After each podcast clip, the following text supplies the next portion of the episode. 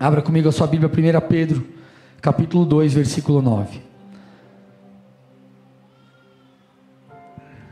Diz assim o texto: Vocês, porém, são geração eleita, sacerdócio real, nação santa, povo de propriedade exclusiva de Deus, a fim de proclamar as virtudes daquele que os chamou das trevas para a sua maravilhosa luz.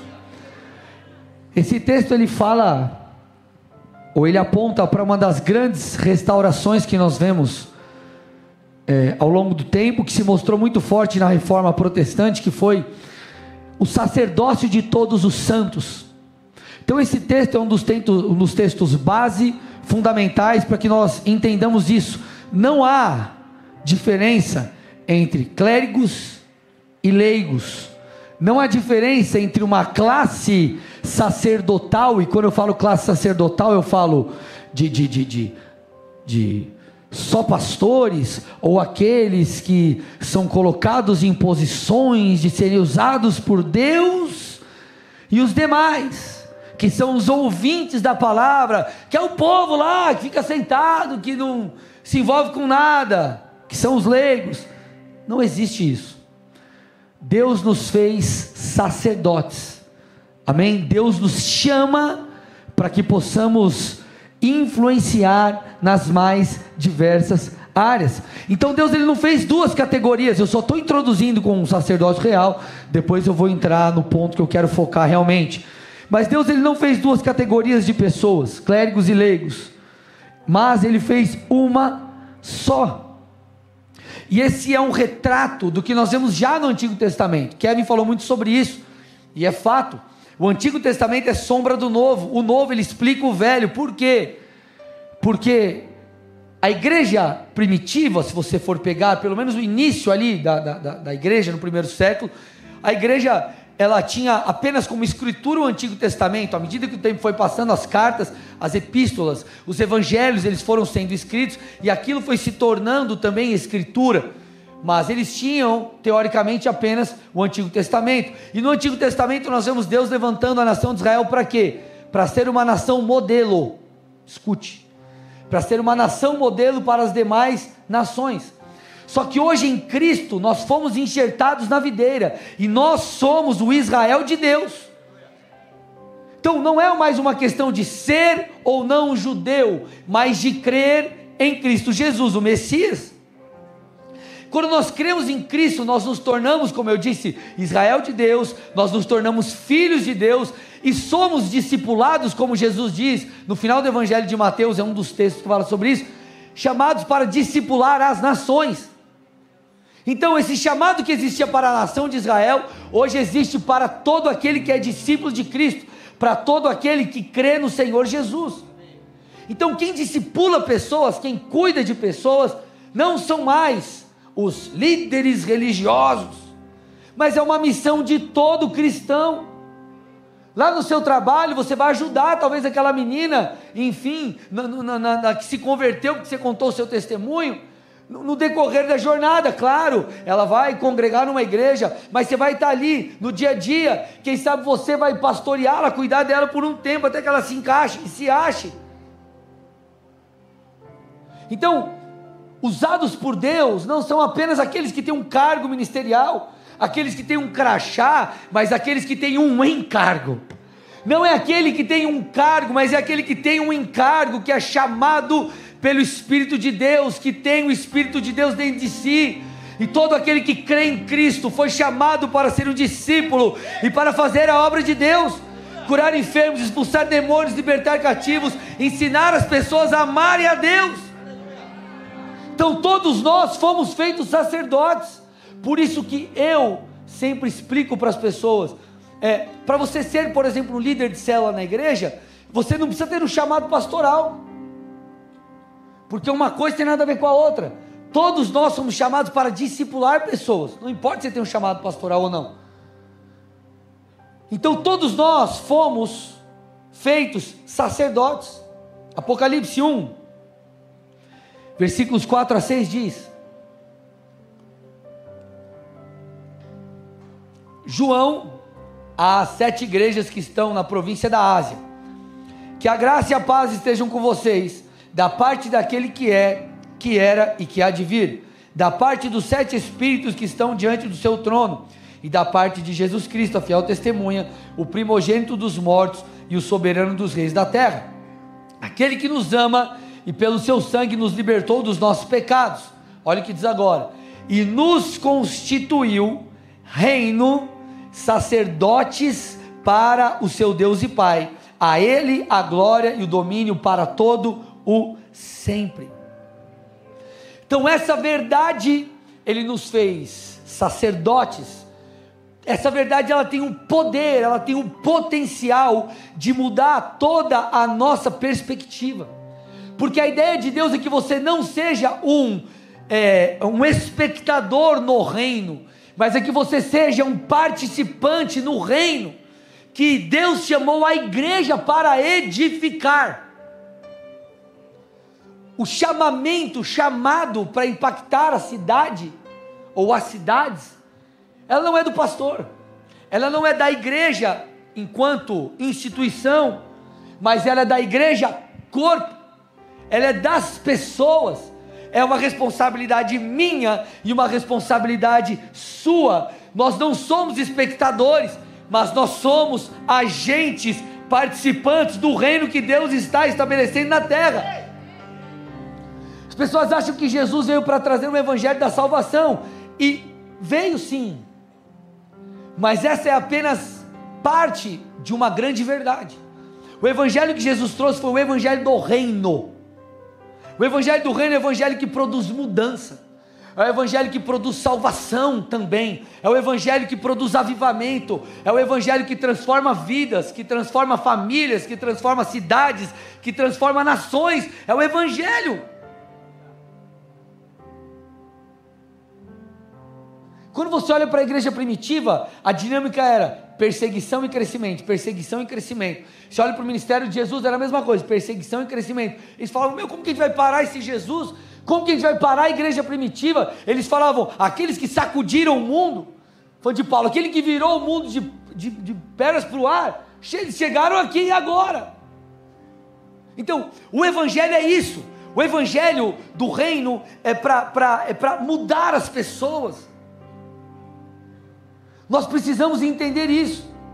Quando nós vamos à, à igreja, quando nós nos reunimos num local, nós não apenas vamos para sermos nutridos espiritualmente e recebermos uma direção da autoridade que Deus instituiu sobre as nossas vidas, mas nós vamos para nos ajuntar como um exército, para que nos possamos nos reagrupar e avançar.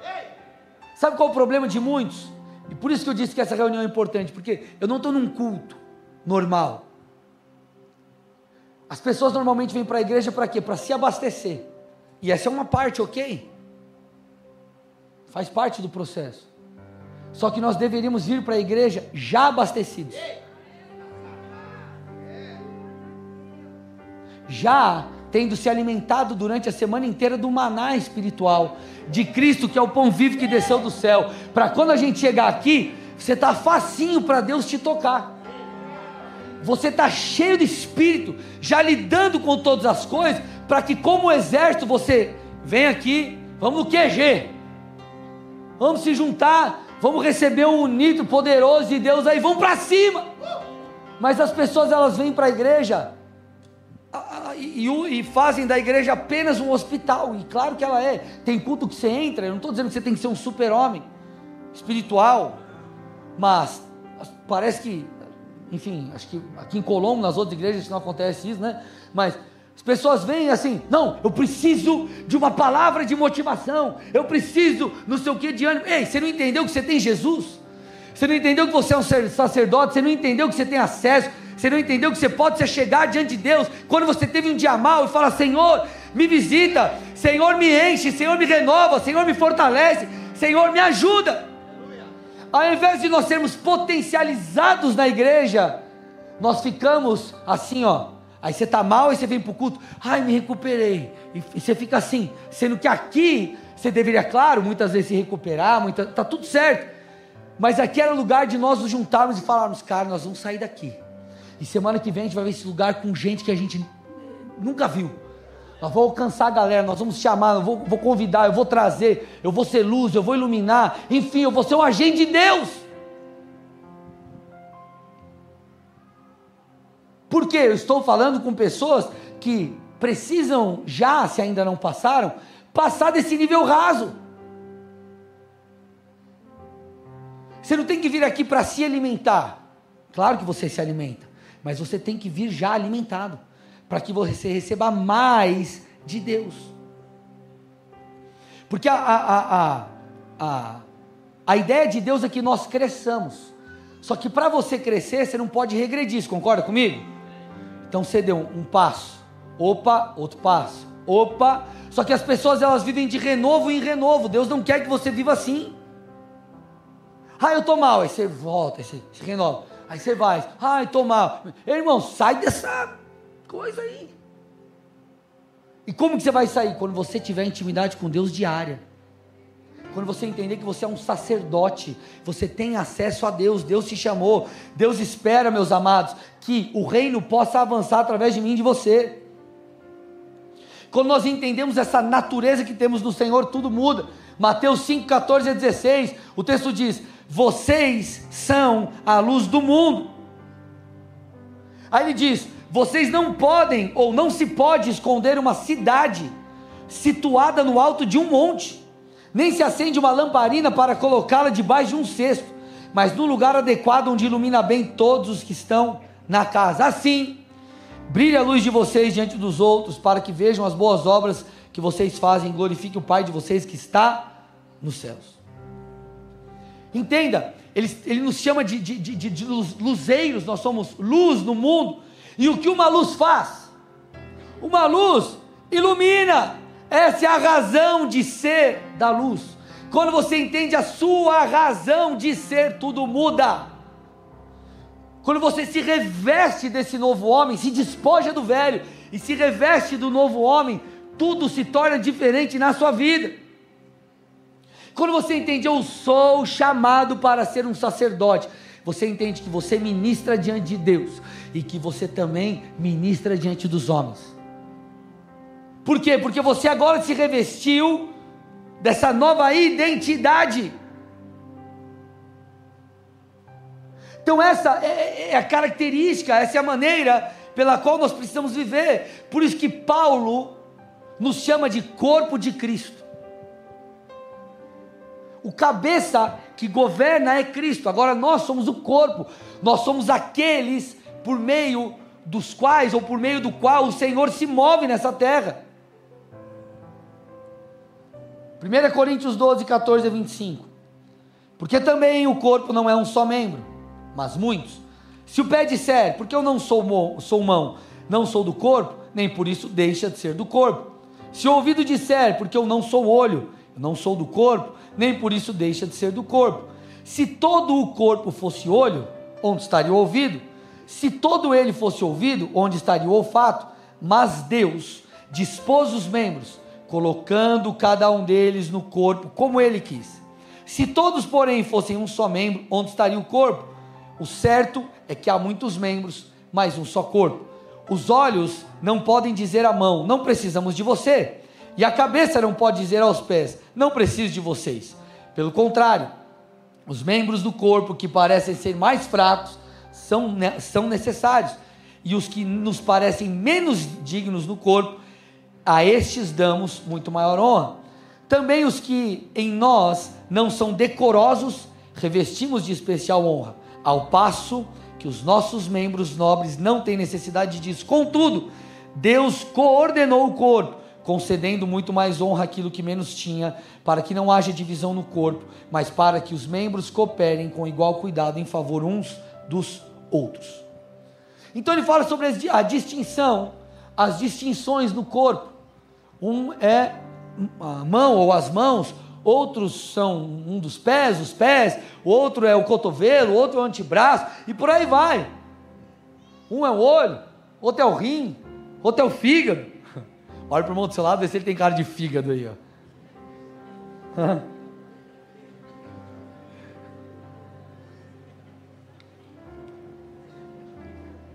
Amém. Então Deus nos deu Características, repete comigo, características. Deus nos deu uma graça específica, Deus nos deu dons, Deus nos deu capacidade diferente uns dos outros. Por isso que aos Coríntios, Paulo ele, ele aponta de maneira muito clara, é, é, na, no, no, mesmo texto, no mesmo capítulo, sobre isso. 1 Coríntios 12, 4 a 7, há diferentes tipos de dons, mas o Espírito é o mesmo. Há diferentes tipos de ministério, mas o Senhor é o mesmo. Há diferentes formas de atuação, mas é o mesmo Deus que efetua tudo em todos. A cada um, porém, é dada a manifestação do Espírito visando o bem comum. Então o dom ele visa, escute, olha isso aqui, ó, o dom visa o bem comum. Dom visa o outro ser tocado. Se Deus te deu um dom de tocar, por que você não está tocando? Se Deus te deu um dom de ensinar, por que você não está ensinando? Se Deus te deu um dom para tal coisa, por que você não está fazendo? Eu preciso que você entenda, escute. Eu só estou aqui em cima, num lugar mais alto, para você poder me ver. E Deus me, me concedeu a responsabilidade de guiá-los. Agora, isso não faz de mim melhor do que você. Nós estamos juntos, fazemos parte do mesmo corpo, cada um sendo uma parte específica, para que nós possamos nos mover nessa terra, implantando o reino de Deus. Então ele diz, Efésios 4, 11 a 14: Ele mesmo concedeu uns para apóstolos, outros para profetas, outros para evangelistas, outros para pastores e mestres, com vistas ao aperfeiçoamento dos santos para o desempenho do seu serviço para a edificação do corpo de Cristo, até que todos cheguemos à unidade da fé e do pleno conhecimento do Filho de Deus, ao estado de pessoa madura, à medida da estatura da plenitude de Cristo, para que não mais sejamos como crianças, arrastados pelas ondas e levados de um lado para o outro por qualquer vento de doutrina, pela artimanha das pessoas, pela astúcia com que induzem ao erro. Então Paulo está falando aqui aos irmãos de Éfeso que tudo isso é para o desenvolvimento do ministério, é para o aperfeiçoamento dos santos. Os nossos dons são para os outros, é para tocarmos os outros, é para alcançarmos pessoas, é para que pessoas sejam transformadas, sejam ensinadas, mudadas. Agora, eu não sei se você já parou para avaliar isso, mas você já parou para perceber o o privilégio que você tem. O privilégio que você tem. Você parou para perceber que Deus confiou a nós, pecadores, pessoas imperfeitas, cheios de falhas, enfim, Deus nos deu a missão de juntos expandirmos o reino dele aqui na terra. Você está entendendo isso? Você percebe isso? Nós somos pecadores, gente, nós temos que melhorar muito. E Deus colocou na nossa mão o principal projeto dele, que é a igreja. Você, você entende isso? Você entende que, que ele, ele, ele nos, nos fazendo participantes disso, é, é, se você talvez pudesse dar um conselho para Jesus, você falaria: Jesus, não deixe esses bandos mal acabados, não. Tocar o teu projeto. Só que a graça de Deus é tão maravilhosa o Espírito de Deus é tão incrível que ele nos transforma, ele nos prepara e ele nos leva a vivermos de uma forma que possamos ser usados por ele. Agora, existe um pré-requisito para que nós possamos viver dessa forma, e aqui eu chego onde eu queria. Existe um pré-requisito para que nós sejamos usados, para que possamos avançar nesse aspecto sacerdotal, para que sejamos ou vivamos como reis e sacerdotes, que é a morte do nosso eu. Preciso que você preste atenção aqui. Muitas pessoas focam apenas na unção, apenas no poder que precisam para tal, focam nos dons, fazem bom uso daquilo que Paulo diz. Paulo afirma: busquem com zelo os melhores dons. E a pessoa leva isso a sério, ela ora, ela jejua, ela pede para Deus, ela clama, ela, enfim, esses dias, é, o, o, Davi Rebolo estava ministrando, acho que a maioria. Quem conhece o Rebolo aqui? Vocês não? Tem um monte de gente que não conhece? Tá, joga lá Davi Rebolo depois, assiste uma pregação dele. O Rebolo, ele é doido, doidão. Mas ele é doido, o cara é doido. Ele tá no meio do louvor das tremidas, assim. Ele, o cara é doido mesmo. Aí, é, até a pastora Priscila estava conversando com ela aqui domingo passado, ela falou assim, o Rebolo estava bravo lá no congresso de batalha, né? Que ele fala e treme assim. Ele é louco, é doidão. Aí, aí o Fabinho, se eu não me engano, estava contando para mim, ele falou, cara, sabe o que o Rebolo fazia? Ele gritava na presença de Deus e falava: Deus, por que, que eu não tenho mais do Senhor? Por que, que eu não tenho mais experiências com Deus? Por que ele começava a gritar, ele desesperado na presença de Deus, e se tornou quem ele se tornou? Tirando a estranheza, o rebolo é sinistro. Agora, olha o caminho que ele trilhou para chegar lá. Então eu quero fazer um paralelo com o tabernáculo de Moisés, não precisa pôr ainda a imagem, quando eu for colocar eu peço, eu dou ok aí, para que vocês compreendam onde eu quero chegar antes de eu falar sobre o tabernáculo. Eu preciso que você entenda que o poder do Espírito, a unção, aquilo que nós precisamos, não pode ser, entre aspas, comprado com qualquer outra coisa senão com a nossa morte, com a morte do nosso eu com o sacrifício das nossas vidas, com a santificação. Atos 8, 14 a 24, a Bíblia diz assim: Quando os apóstolos que estavam em Jerusalém ouviram que o povo de Samaria, ouviram que o povo de Samaria tinha recebido a palavra de Deus, enviaram-lhes Pedro e João. Chegando ali, oraram por eles para que recebessem o Espírito Santo, pois o Espírito ainda não havia descido sobre nenhum deles tinham sido apenas batizados em nome do Senhor Jesus. Então eles impuseram as mãos e eles receberam o Espírito Santo. Quando Simão viu que pelo fato de os apóstolos imporem as mãos era concedido o Espírito Santo, ofereceu-lhes dinheiro. Simão, um mago, um mágico. E ele disse: Deem também a mim esse poder, para que a pessoa sobre a qual eu impuser as mãos receba o Espírito Santo. Mas Pedro respondeu: que o seu dinheiro seja destruído junto com você, pois você pensou que com ele poderia adquirir o dom de Deus. Não existe porção nem parte para você nesse ministério, porque o seu coração, olha aqui, presta atenção, não é reto diante de Deus. Portanto, arrependa-se desse mal e olhe ao Senhor, talvez ele o perdoe por esse intento do seu coração. Pois vejo que você está cheio de inveja e preso em sua maldade. Simão disse aos apóstolos: eu peço que vocês orem por mim para que não me sobrevenha nada do que vocês disseram. Então, esse mago aqui, Simão, chega para os apóstolos, eles observando, vendo, percebendo que o Espírito Santo era comprado por meio de, de uma oração. Ele tenta encurtar o caminho, ele tenta, é, é, é, enfim, e ele fala assim: ó, como que eu posso fazer para comprar isso aí? E eles vêm e repreendem e falam assim: ó, o teu coração não é reto diante de Deus.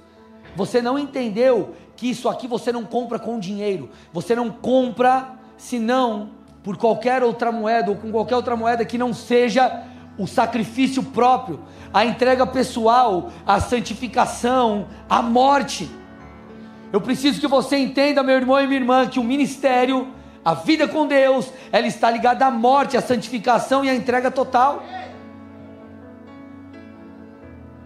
Estive conversando por esses dias muito com o Kevin, e ele comentando comigo que ele foi participar, fazer alguma coisa assim, um batismo de um, de um cara aí. Aí o pessoal chamou a família, chamou todo mundo e falou: Uau, vai ser um, é um momento muito especial para a pessoa. Aí ele pegou e falou assim: Ó, agora você vai confessar publicamente todos os seus pecados, tudo que você fazia enquanto velho homem.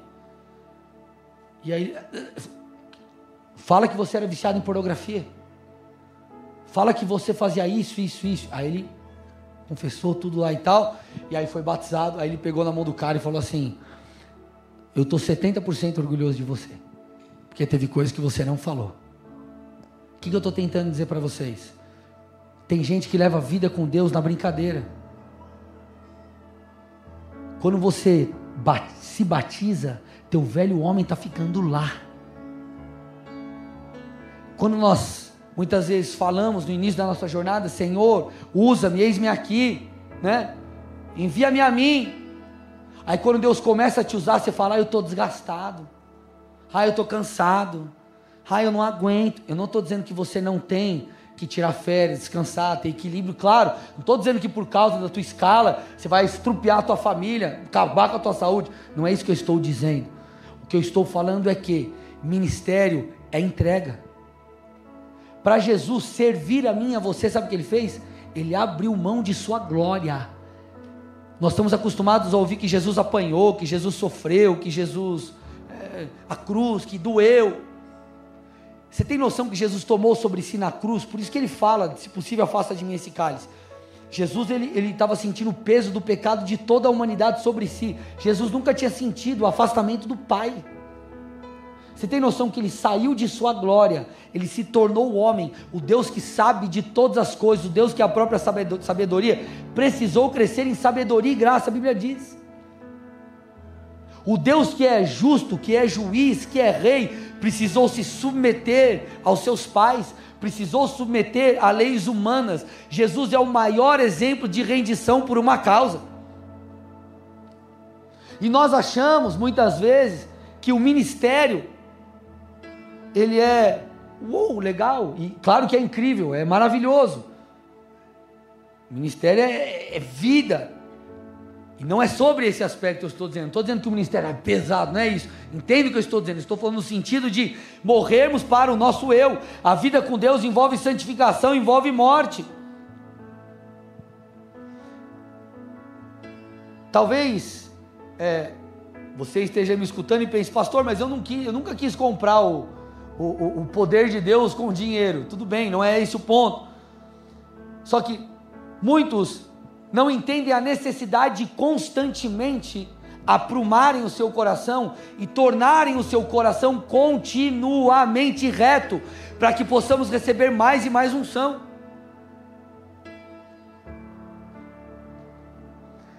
Você olha, por exemplo, Kevin, você fala, meu, o cara tem uma unção. Sabe o que ele falou para mim? Ele falou, cara, quando eu me converti, Sabe o que eu fiz no meu primeiro mês de conversão? Eu procurei todas as pessoas que eu feri fui pedir perdão para elas. Todas. Eu fui atrás e falei assim: agora eu me tornei um cristão, eu errei com você, eu peço que você me perdoe. Aí você vê o nível de entrega da pessoa. Efésios 2, 21 a 22 diz assim: põe para mim, esse texto não estava no script, Efésios 2, 21 e 22. Amados, para que nós tenhamos a unção, nós precisamos nos tornar. Então não diz respeito a uma forma, diz respeito a quem você é, quem você se torna. Então não é qual tipo de jejum que você tem que fazer para ser mais ungido, é quem você precisa se tornar para que você glorifique a Deus e tenha mais dele. O que precisa acontecer com a tua maneira de pensar, com a tua maneira de agir, com as suas escolhas. Olha o que a Bíblia diz: Nele todo edifício bem ajustado cresce para ser um santuário dedicado ao Senhor.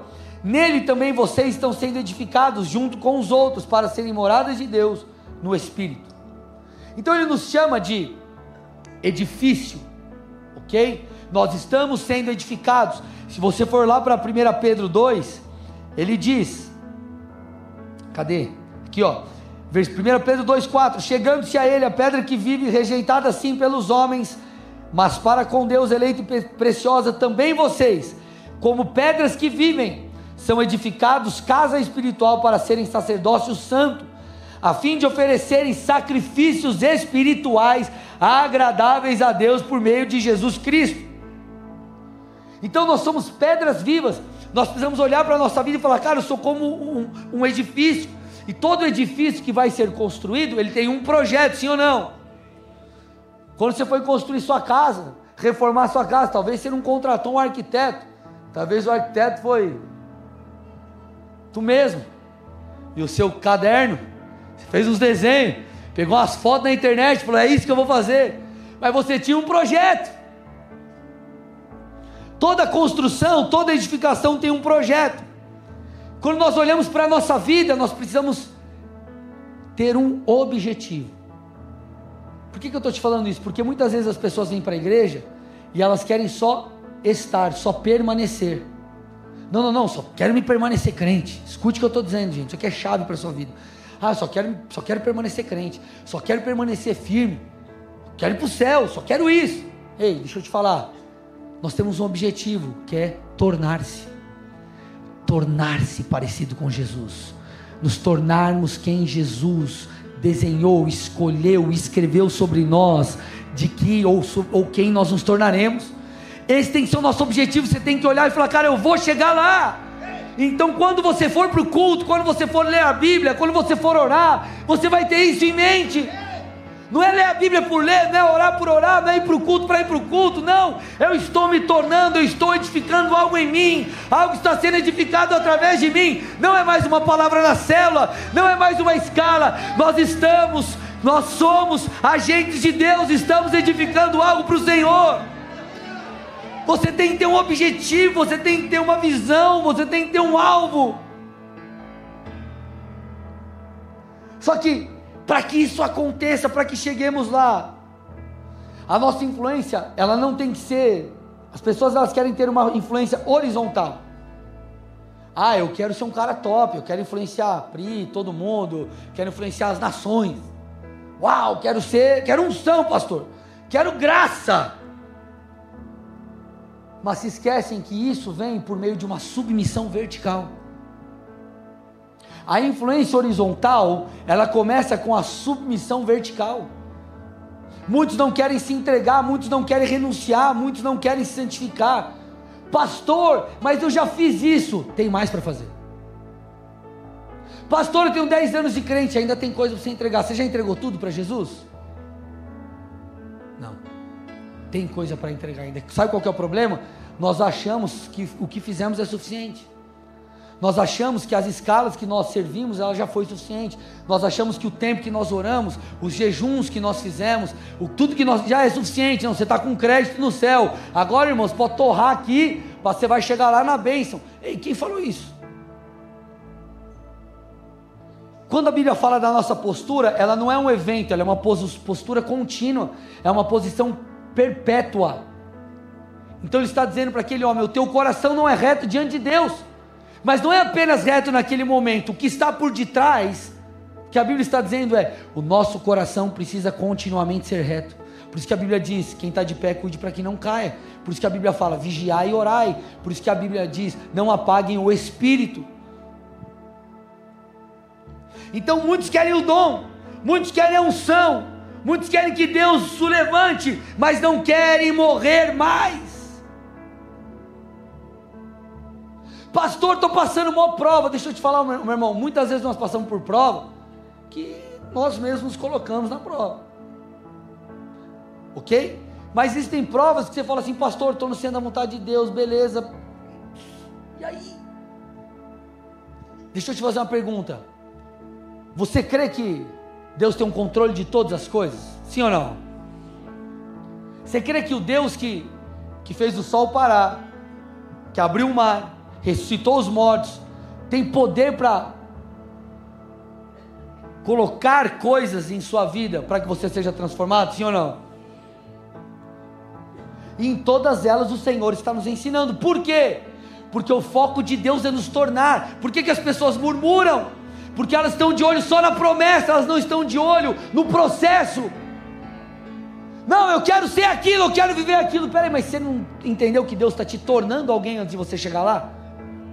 A questão não é você sair daqui e chegar lá. A questão é, antes de você chegar lá, você se tornar alguém.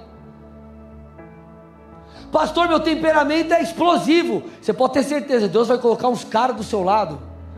Eu estou profetizando, irmão. Credo, pastor, não é credo não, irmão. Você acha que vai ser mudado como? Ferro afia ferro.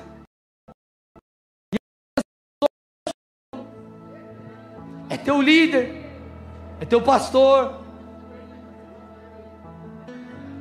As risadas estão falando coisas, né? Está falando, Jeová, aleluia.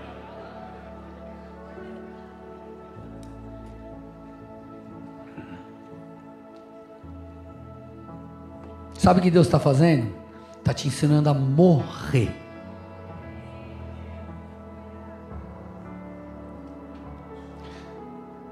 Será que foi só eu que já passou por isso? Você, é aquele dia que você se prepara, você prepara a pregação, você prepara o louvor, você prepara.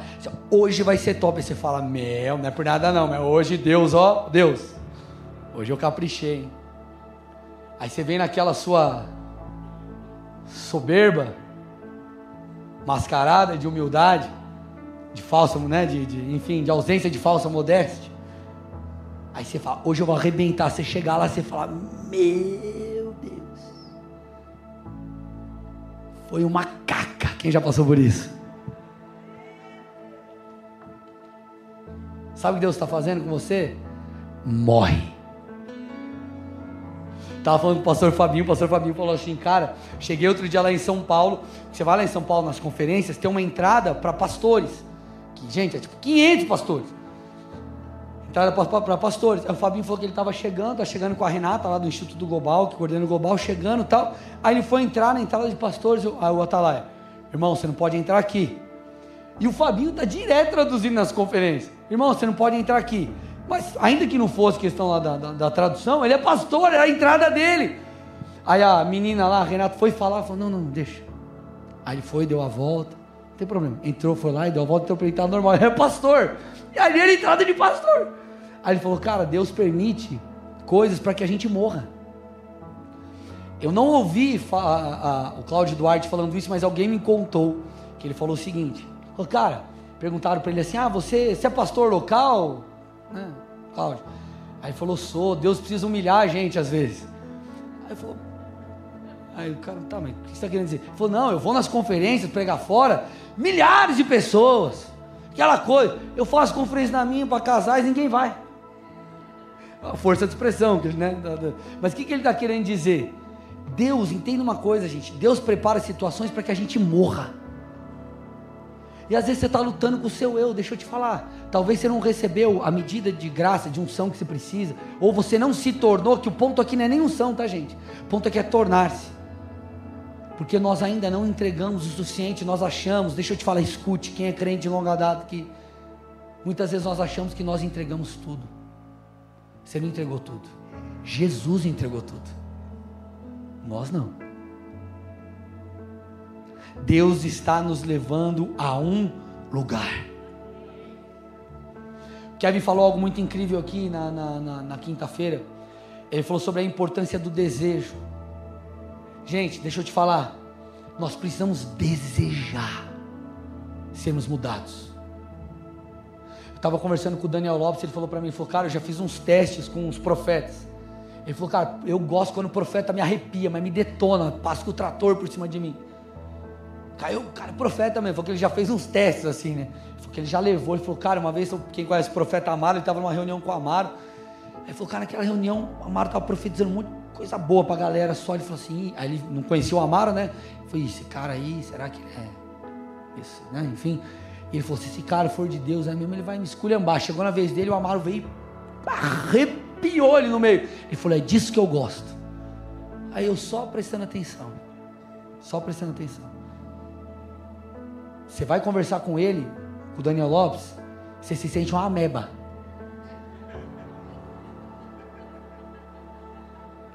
Até João 3,16 você esquece. Você nem... Porque o filho enviou o Espírito para morrer, você esquece tudo. Tô brincando, exagerando. Aí você fala assim, meu, o cara sabe o que sabe, chegou onde chegou, se tornou quem ele se tornou, e ele fala assim, Deus, eu quero correção. Eu quero me entregar. Eu quero mais. Nós precisamos disso, gente. A igreja não é um local para nós virmos sermos abençoados apenas. É uma família que tem como objetivo aumentar, trazer mais primos, tios, irmãos, é crescer a família.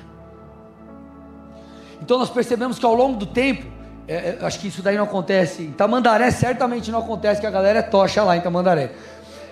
Aleluia. Mas aqui, o irmão está lá, vem na bênção. Você unge o irmão, o irmão vira diácono, por exemplo.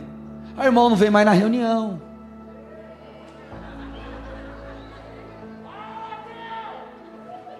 Só vem quando está de escala.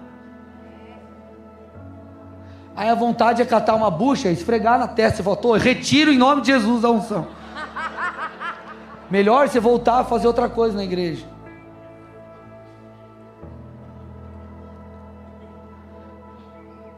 Olha o que Caleb, perceba algo na vida de Caleb. Josué 14, 6 a 13.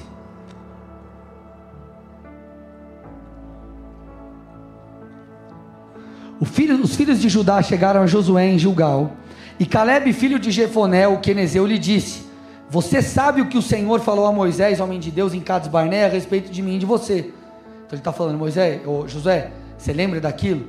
Eu tinha 40 anos quando Moisés, servo do Senhor, me enviou a Cades Barnea para espiar a, espiar a terra.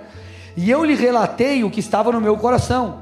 Os meus irmãos que tinham ido, ido comigo amedrontaram o povo, mas eu perseverei em seguir o Senhor meu Deus. Ele está dizendo: ó, quando os espias foram lá, dez não acreditaram que nós podíamos tomar a terra, mas Josué, você se lembra, eu e você, nós acreditamos, e ele está dizendo: Eu perseverei em seguir ao Senhor por todo esse tempo.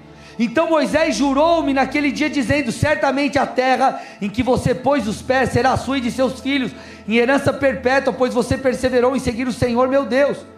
E agora, eis que o Senhor me conservou com vida como prometeu. Olha o que ele diz, gente: 45 anos se passaram Josué, é, é, Caleb está falando para Josué: Josué, de quando isso aconteceu lá, que nós não conseguimos tomar a terra, já se passaram 45 anos, e quando ele foi tomar a terra, ele tinha 40, ou seja, agora ele está com 85. E ele está falando: 45 anos já se passaram, eu estou com 85 desde, desde que o Senhor falou essas palavras a Moisés, quando Israel ainda falava no deserto, e agora eis que estou, aqui ó, com 85 anos, estou tão forte hoje, como no dia em que Moisés me enviou. A força que eu tinha naquele dia eu ainda tenho agora, tanto para combater na guerra como para fazer o que for necessário. Escute, eu continuo com o mesmo vigor que eu tinha lá. E aí, olha o que ele fala para Josué: dê-me agora este monte de que o Senhor falou naquele dia. Pois naquele dia você ouviu que lá estavam os anaquins, morando em cidades grandes e fortificadas, ou seja, os gigantes se o Senhor Deus estiver comigo, eu poderei expulsá-los como ele mesmo prometeu. Então ele está dizendo: não importa se antes eu tinha 40 e hoje eu tenho 85, eu continuo com o mesmo vigor, eu mantive a visão, eu guardei o meu coração, eu continuei apaixonado pela causa de Cristo, eu me tornei, eu continuo forte, eu sigo em nome de Jesus, aleluia! Deixa eu falar uma coisa para vocês, gente, de verdade. Não dá para gente ser crente meia boca, crente mediano. O, o A.W. Tozer, se você quiser um livro que vai arrepiar você no meio, você lê o livro do Tozer. O Tozer, ele fala o seguinte, ele chama do crente médio, crente mediano. Aí ele fala que esse crente é o crente, que ele começa. Hum, aí o avião lá tá subindo. Hum, daqui a pouco, o cara para. Ah, ele não, continua avançando. O que, que, que faz? Ele faz assim, ó. E o tempo passa, ele vai só declinando. Vai descendo, descendo, descendo, descendo, descendo. Deixa eu te falar uma coisa. Você não foi chamado para morrer na praia, irmão. Você não foi chamado para ser mais um. Deus desenhou um propósito para a sua vida. Ele quer que você, se, você continue forte. Pastor, eu não tenho talvez mais o mesmo gás de antes. Primeira coisa, Deus pode te dar o mesmo gás. Segundo, irmão, qual a experiência que você já adquiriu? Vai ver o joga, vai pegar os jogadores mais jogadores mais velhos aí. A molecada tem um gás, corre para dedéu, mas o cara que está lá, ele corre bem menos, corre metade que os outros, mas o cara faz o jogo do mesmo jeito. Por quê? Experiência. Então deixa eu te falar uma coisa, eu estou conclamando você a não ser um crente mediano. E não é só isso a você continuar crescendo. A ideia de Deus é que nós continuemos crescendo. Nós não podemos ser líderes, voluntários, filhos de Deus sem vida, fracos que não se entregam mais. Você tem noção que Paulo ele fez várias viagens missionárias, ele fez tudo o que ele fez. E mesmo assim chegou uma fase da sua vida que teoricamente ele não precisava. E ele falou: Eu preciso ir para Jerusalém. Falaram para ele: Paulo, não vai para Jerusalém, vai dar ruim, você vai ser preso, vai dar B.O. Ele falou: Eu preciso ir. Paulo passa por um monte de coisa e depois ele, ele é direcionado para Roma, ele fica em prisões, é uma loucura. Mas o Senhor aparece para ele e fala: Paulo, persevere, porque eu preciso que você testemunhe em Roma. O que eu estou tentando te dizer? Alguém que não precisava, mas ele continuou sacrificando. Ele sacrificou a sua vida até o fim. Eu não consigo, gente, de verdade, pensa algo me deixar bravo. É ver crente, crente frango. Eu estou falando com gente mais madura aqui, tudo bem, gente? Você já passou do, do leitinho, você já tem que crescer. Olha o que Paulo disse, Romanos 12, 1. Portanto, irmãos, pelas misericórdias de Deus, eu peço que ofereçam o seu corpo como sacrifício vivo, santo e agradável a Deus. Esse é o culto racional de vocês. Esse sacrifício vivo não é um evento, eu me sacrifiquei hoje, é você tem que sacrificar para sempre. Para sempre. Cada hora Deus vai te pedir um sacrifício. Qual era a lógica do holocausto? Depois vou falar sobre isso. É o fogo precisa continuar, é, o fogo precisava continuar aceso em todo o tempo. Em todo o tempo o sacrifício era colocado, cinza era removida, sacrifício era colocado, cinza era removida. Então eu te pergunto: o quanto você está disposto a se entregar pelo reino? O quanto você está disposto a se abrir nessa tarde para falar o seguinte, Senhor? muda o meu coração, muda os meus desejos, transforma a minha vida, muda a minha mente, muda o meu coração, muda os meus desejos. A sua pergunta precisa ser: Senhor, qual é o próximo sacrifício que eu preciso entregar no seu altar? Porque o sacerdote, todos os dias, nos turnos, eles trocavam de turno. Então removia a cinza, colocava a lenha, trocava o sacrifício. O fogo era aceso. E eles perpetuavam isso. E a sua vida é uma representatividade disso. Senhor, o que, eu preciso entregar? É agora a minha motivação? É santificar um pouco mais a área da minha vida? Talvez eu me dedicar um pouco mais? Deus vai a cada instante pedir algo diferente para você, porque a essência do Evangelho é morte. A essência do Evangelho é morte, para que tenhamos vida. Você pega a igreja primitiva, eles falavam muito sobre o que? Ressurreição. A esperança deles era a ressurreição, ressurreição do corpo, onde nós seremos plenamente santificados. Nós fomos santificados no Espírito quando nós entregamos a nossa vida a Jesus, fomos regenerados, nos tornamos nova criatura. Nós estamos agora num processo de santificação e transformação da nossa alma, purificação da alma. Agora, o corpo ele será santificado quando nós formos arrebatados. Então, a redenção do corpo, a ressurreição era uma grande esperança, só que não tem como você ressuscitar, porque Paulo fala sobre o poder da ressurreição. Vivermos o poder da ressurreição. Para que vivamos isso, nós precisamos morrer para nós mesmos. Sabe o que Jesus pediu para o jovem rico? Sua conta bancária. Sabe o que Jesus pediu para Pedro e André? Largarem as redes, pedir o seu trabalho. Sabe o que Jesus pediu para o Gadareno? Que ele abrisse mão de sua vontade, porque quando o Gadareno foi liberto, ele queria seguir Jesus. Jesus falou: Não, não, não, não, não, não me segue não. Volta para sua família, para os seus parentes, para a tua cidade e conta o que eu fiz com você. O que Deus precisa matar em você hoje? O que você precisa entregar para Deus hoje? Será que é seu temperamento? Será que é mais do seu tempo? Será que são as suas finanças? Qual é a sua próxima entrega? Não é, ah, nós queremos às vezes viver um evangelho light, um evangelho de, de, de, de, de, de, de ah, eu já entreguei tudo. É melhor dar do que receber. Sem sacrifício não há fogo. Então não é o quanto você já fez, é o quanto você vai continuar fazendo, porque diz respeito a tornar-se. Vocês estão aqui ou não? Agora chega na parte boa. Aleluia. Agora é mais forte. oh meu Deus, né? Oh Jesus, ajusta os lombos. Deuteronômio 4, 24. Porque o Senhor, o Deus de vocês, é fogo consumidor, é Deus zeloso.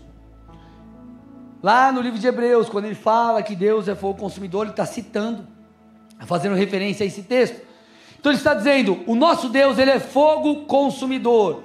O fogo ele consome por si. Enquanto tiver algo para queimar, ele queima. Enquanto tiver algo no altar, ele consome. Enquanto existir algo para purificar, ele vai purificar. Então você tem que olhar para Deus e falar: Senhor, eu sei que uma das tuas características é o fogo consumidor. Eu sei que os seus olhos são como chamas de fogo, então eu vou olhar nos seus olhos, Senhor.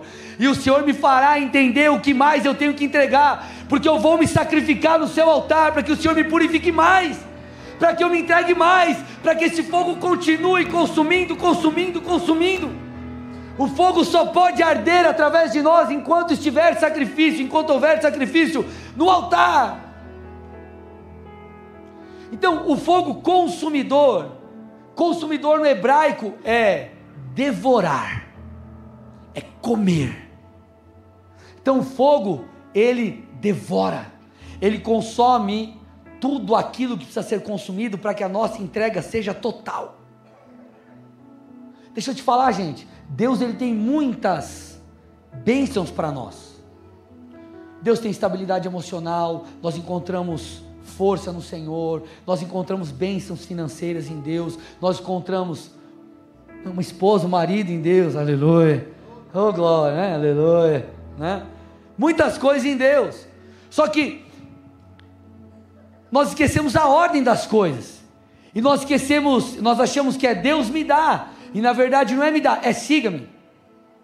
Essa é a entrada, a porta de entrada para o reino, não é o que Deus pode te dar, é o que você pode entregar. A porta de entrada para o reino é arrependimento. Jesus é a porta, você entra pela porta confessando, mediante arrependimento, Ele como seu único e suficiente Senhor. Ele então se torna o seu Salvador e você caminha por essa porta que é estreita.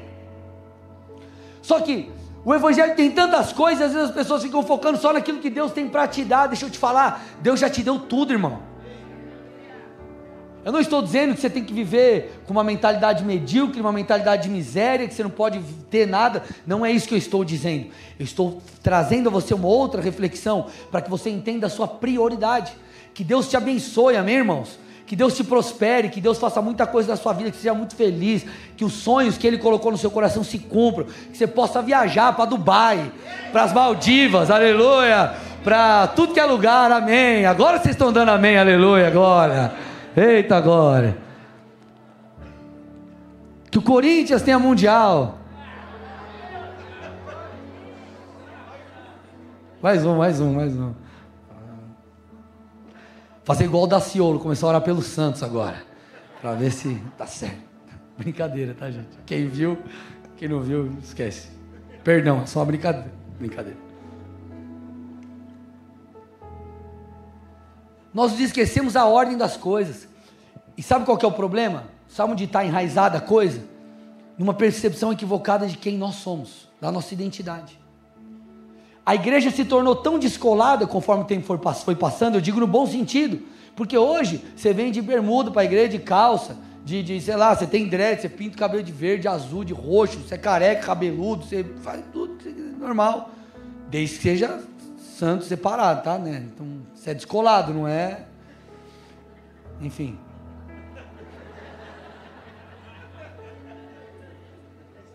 Deixa pra lá, é o assunto pontual. Só que a igreja se tornou tão descolada que ela está beirando se tornar mundana.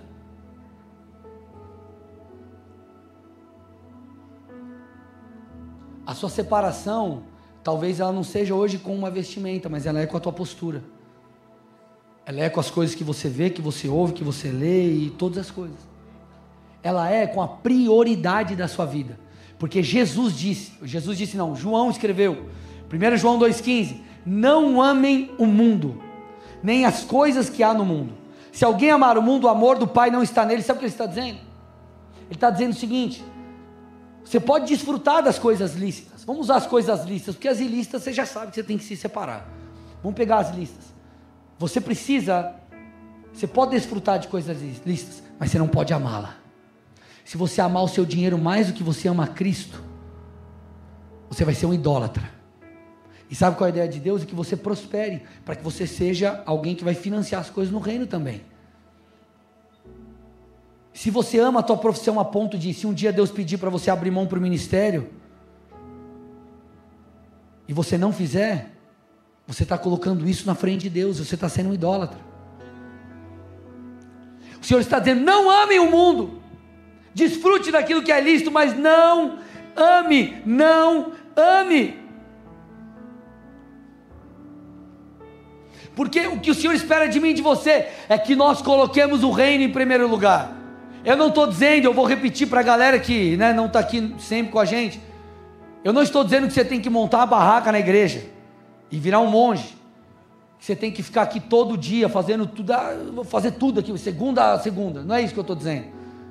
O que eu estou falando é que você tem que entender que lá fora, não importa o que você faça, quer coma, quer beba, faça tudo para a glória de Deus.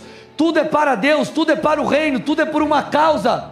Você vai prosperar não é só para que você prospere, para que você seja feliz, para que você viva muitas coisas legais, mas é para que você influencie, para que você estabeleça o reino. Deus vai te levantar em posições lá no seu trabalho, na sua empresa, mas isso tem também um propósito espiritual. Ai, pastor, mas se eu tiver que abrir mão de algo por causa disso, se eu tiver que abrir mão da minha poupança porque Deus pediu, ou de um salário maior lá no trabalho que eu poderia mudar lá para os Estados Unidos, mas Deus pediu para eu ficar em Colombo, para eu ficar em Tamandaré. Glória a Deus, irmão, porque o reino vem primeiro. Glória a Deus, porque Ele te deu o privilégio de ser um escolhido para fazer isso. Você está numa fase que Deus está te moendo, está te rasgando, está te espremendo. Glória a Deus por isso. Sabe o que Ele está fazendo na sua vida? Tiago 1, 21 a 25. Portanto, deixando toda a impureza e o cúmulo de maldade, acolham com mansidão a palavra implantada em vocês, a qual é poderosa para salvá-los. Sejam praticantes da palavra e não apenas ouvintes, enganando a vocês mesmos. Pois, se alguém é ouvinte da palavra e não praticante, assemelha-se àquele que contempla o seu rosto natural no espelho, pois contempla a si mesmo e se retira, e logo esquece como era sua aparência. Mas aquele que atenta bem para a lei perfeita, a lei da liberdade, nela persevera, não sendo ouvinte que logo se esquece, mas, mas operoso praticante, esse será bem sucedido em tudo que realizar. As pessoas querem se tornar bem-sucedidas naquilo que fazem, mas elas se esquecem que tudo começa com a morte. Tudo começa com a morte, tudo começa com a rendição, tudo começa com a entrega, e à medida que nós fazemos isso, a nossa identidade é transformada. Sabe o que ele está dizendo aqui? Escute: aquele que é ouvinte e não praticante, assemelha-se àquele que contempla o seu rosto natural no espelho, mas ele contempla a si mesmo e depois se esquece, ele se vê como alguém, eu estou, ora pratico, ora não pratico, ora pratico, ora não pratico, vivo, vivo uma vida dupla, não apenas do que diz respeito ao pecado, mas do que diz respeito a prioridades. Essa pessoa ela se vê, não, beleza, eu sou assim, eu sou alguém do reino, eu sou alguém separado, e aí ela se esquece. Não, eu vou engajar minha vida, vou entregar minha vida para Jesus. Aí ele esquece. Eu vou me dedicar, eu vou servir. E aí ele se esquece. O Senhor está dizendo, não é para você se esquecer. Você tem que praticar, praticar, praticar, praticar, praticar, praticar, praticar, praticar, praticar para que você não apenas se veja, mas você se torne. Vai chegar uma hora, irmão, de tanto praticar, de tanto fazer, de tanto estar na presença de Deus, você se tornará, e por consequência você fará. Vocês estão aqui, gente? Isso é nobre, isso é bom buscar os dons, buscar sermos ali, é, é, é, é termos resultados, sermos bem-sucedidos. Só que tudo começa com a morte. A vida com Deus começa com a morte. E o tabernáculo fala muito para nós sobre isso. Tem um texto nas Escrituras, Provérbios 25, 2, ele diz: A glória de Deus é encobrir certas coisas, mas a glória dos reis é investigá-las. Tem coisas que Deus ele esconde, mas não é para nós não sabermos. Não é que ele esconde de nós, ele esconde para nós. Escute, ele não esconde de nós, ele esconde para nós, é para que possamos buscar e acessar, ir atrás e compreendermos. E o tabernáculo de Moisés aponta para Cristo, se, se, se conclui em Cristo, mas ele também fala muito do nosso relacionamento com Deus. Então a estrutura do tabernáculo, a mobília, o material, enfim, que era usado, todas as coisas revelam verdades profundas, incríveis. O tabernáculo, põe a imagem para mim do tabernáculo, aquela, não aquela que tem duas, aquela que é uma só. Então o tabernáculo é dividido em três partes: o átrio, que era esse pátio externo, o santo lugar e o santíssimo lugar. Ok? Três partes: o átrio, que é esse pátio externo, o santo lugar e o santíssimo lugar.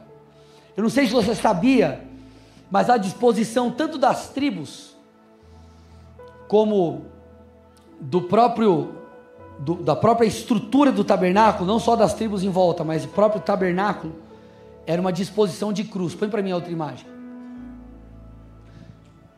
Olha aqui, ó. Aqui era posicionamento das tribos, ok? Cruz. Se você olhar aqui no meio, é o tabernáculo também. Olha a disposição. É uma cruz, porque você tem um altar de bronze, pia de bronze, e aí você entra na parte lá de dentro. Você tem três partes, eu já vou falar sobre elas, e depois você entra no Santíssimo Lugar. Olha aqui, ó, que você percebe, ó, tá vendo? O altar de bronze, a pia ou a bacia, e aí depois nós temos três partes ali: a mesa dos pães da proposição, candelabro de ouro, o altar de incenso e lá dentro a arca da aliança.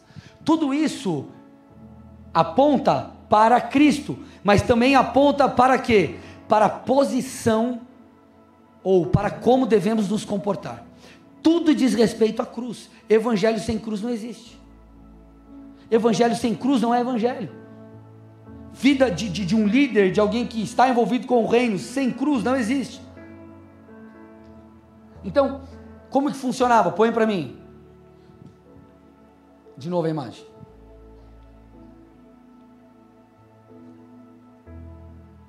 Então, os sacrifícios, você vê ali altar de bronze. Os sacrifícios eram oferecidos ali, os animais eram mortos. Depois eles se lavavam na pia, aí eles entravam, o sacerdote ele entrava no santo lugar, que tinha as seguintes peças. Primeira, mesa dos pães da proposição. Então eram 12 pães, cada pão representava uma das 12 tribos. Esses pães, eles eram eles eram cuidados ali, eles eram observados diariamente. Só que a cada sete dias eles se alimentavam desse pão. Então isso fala do cuidado que o sacerdote ou o líder tem que ter com o povo, mas também fala que o sacerdote se alimenta do povo, se alimenta daquilo que o povo oferece. Depois eles se eles se dirigiam para o altar de incenso para oferecer suas orações. E por fim, eles iam até o candelabro, que continha sete chamas. E ali eles recebiam ou eles tinham acesso ao fogo de Deus. O alvo, vou fazer esse paralelo aqui com o ministério, o alvo é o fogo, muitas vezes. Você olha e fala: Eu quero a unção, eu quero fogo, eu quero poder, eu quero ser usado, eu quero que Deus cumpra aquilo que Ele prometeu. Só que a dinâmica é: você não começa pelo candelabro. Vamos tirar até o Santíssimo Lugar, tá? Estou usando do santo para baixo. Nós não começamos pelo candelabro, nós não começamos, inclusive, pela Arca da Aliança. Ah, pastor, mas a Arca da Aliança foi a primeira peça que Deus mandou construir, sim porque isso fala que tudo, ou isso aponta para a graça de Deus. Quando Deus manda Moisés construir o tabernáculo, ele fala: primeiro, construir a arca da aliança, porque a arca da aliança era onde a glória de Deus estava, isso é a graça. Tudo começa com Deus, é Deus que enviou o seu filho, é seu filho que morreu por nós, é Ele que nos amou primeiro, por isso nós podemos amar. Mas isso não significa que o caminho para Deus, ele é assim. O caminho para Deus começa com o altar de bronze. Quando nós falamos sobre altar, vamos usar o templo aqui. As pessoas acham que altar é palco. Altar é palco. há, há, há, quem diga, Diogo e Lisandro, tudo bem? No, lá em Londrina não acontece essas coisas, mas aqui acontece esse negócio. Ah, não, porque as luzes é para as pessoas aparecerem. Gente, se, se você sentar comigo ou contar a tua história, você vai ver que eu já tive muitos momentos que eu queria desaparecer, sumir. Então, se eu estou aqui não é porque eu quero aparecer, é porque eu quero servir a Deus, amém? Só que as pessoas elas acham que altar é palco. Só que altar tem a ver com morte, não tem a ver com luzes. Vou te mostrar um texto aqui, ó, Mateus 5, 21 a 24, um texto light. Mas eu quero que você perceba que a palavra que foi usada aqui, ok? Vocês ouviram o que foi dito aos antigos: não mate, é, e ainda, quem matar está sujeito a julgamento. Eu, porém, lhes digo que todo aquele que se irá contra o seu irmão está sujeito a julgamento. E quem insultar o seu irmão estará sujeito a julgamento no tribunal. E quem o chamar de tolo estará sujeito ao inferno de fogo. Portanto, se você estiver trazendo a sua oferta ao altar, e lá se lembrar que o seu irmão tem alguma coisa contra você, deixe diante do altar a sua oferta, vai primeiro reconciliar com o seu irmão, então volte e faça a sua oferta. Talvez você leia esse texto e fala, cara, mas que estranho, tem um gasofilácio? Cadê? Tem gasofilácio aí? Não. Está o gasofilácio lá. O cara vem trazer para o altar. Gente, eles não falaram gasofilácio. E eles não falaram palco. Eles falaram altar. A palavra grega para altar, sabe o que é? Ela aponta para sacrifício. Ela aponta para um lugar onde há, há, tem a ver com morte tem a ver com sacrifício, com imolar um animal. No hebraico, essa é a ideia. Então, eles entendiam, quando eu vou trazer a minha oferta ao altar, eu não vou trazer a minha oferta no gasofilácio, não é na igreja. Eu estou levando a minha oferta para um lugar de morte. Eu estou honrando a Deus, eu estou adorando a Deus. Então, se eu tenho alguma coisa contra alguém, eu não, levo, não vou levar um sacrifício sujo diante do altar. Por quê? Porque o altar é lugar de morte. É um altar de é um lugar de morte. A cruz e o Calvário Talvez você olhe, nossa, mas ali foi um lugar onde Jesus, uau, o ápice do ministério de Cristo. A cruz mudou todas as coisas, que ele morreu, ressuscitou. Tudo bem. Só que a cruz foi um lugar de morte para Jesus. E se o Senhor manda eu e você carregarmos a nossa cruz, Ele está dizendo: você tem que me seguir morrendo. Venha após mim. Então o Senhor está indo, você vai atrás com a tua cruz, morrendo, dia após dia entregando cada vez mais aquilo que você pode entregar, fazendo sacrifícios contínuos. Não é um sacrifício e acabou, é sacrifícios contínuos. Estou indo para o final, sabe o que significa o holocausto, gente? O holocausto, é, inclusive o altar de bronze, um dos nomes que a Bíblia dá dentre alguns para essa peça da mobília é altar do holocausto. Por quê? Porque o holocausto, ou também chamado de oferta queimada, o que, que acontecia ali? Um animal era oferecido inteiro sobre o altar. E ele era queimado, ele era queimado inteiro, oferecido inteiro. Simbolizando, sabe o que? Uma total dedicação a Deus. Essa era uma das principais ofertas feitas no Antigo Testamento. Então é como se ele dissesse assim: Senhor, os pecadores dissessem assim, nós pudéssemos dizer assim: Senhor, aqui está tudo de mim. Estão as minhas emoções, as minhas finanças, os meus dons. Faça de mim o que o Senhor quiser. Não importa o que eu vou ter que abrir mão, não importa se eu tenho que abrir mão de tempo, se eu tenho que abrir mão do que for, está diante do seu altar. E um outro detalhe que acontece nessa oferta é que o fogo, eu já disse, repito, o fogo nunca poderia ser apagado. Então ele está dizendo: continuamente entregue tudo, porque o fogo vai consumir e esse fogo vai te purificar. O fogo que te purifica é o fogo que te prepara. Porque quando você oferecia essa, quando você entregava essa oferta, as ofertas elas tinham cada uma o seu motivo, perdão de pecados e tantas outras coisas. Então a oferta é como se ela te habilitasse, entre aspas, diante de Deus. Então o Senhor está dizendo: quando você entrega tudo, quando você mantém o fogo aceso, quando você entende essa dinâmica, sacrifício no fogo, sacrifício e fogo, sacrifício e fogo, você é habilitado continuamente para aquilo que Deus te chamou para fazer. O problema é que as pessoas se sacrificam no início e acham que não precisam sacrificar depois. Ah, não, eu entreguei uma coisinha aqui, não, Deus quer tudo de você. Ah, eu entreguei um pecadão, eu fumava na igreja, mas você continua xingando tua mulher, você tem que mudar. Antes você tinha problema, sei lá, com alguma coisa, agora você é corintiano. Tem, tem que mudar, irmão. Misericórdia, né, pastor? Aleluia. Cura e libertação, vai ter em novembro, aleluia. Cura e libertação aqui. Deixa eu te falar uma coisa, vamos ficar de pé aqui. Louvor, vem aqui. Escute, eu preciso que você, preciso que você entenda o seguinte, olha aqui para mim. Paga as luzes, sabe o que Jesus quer de você? Olha aqui. Vai, vocês estão dando uma espreguiçada aí, vai, dá uma esticada aí, dá uma esticada aí, aleluia. Esticou? Agora escuta. Sabe o que Deus quer de você? Tudo.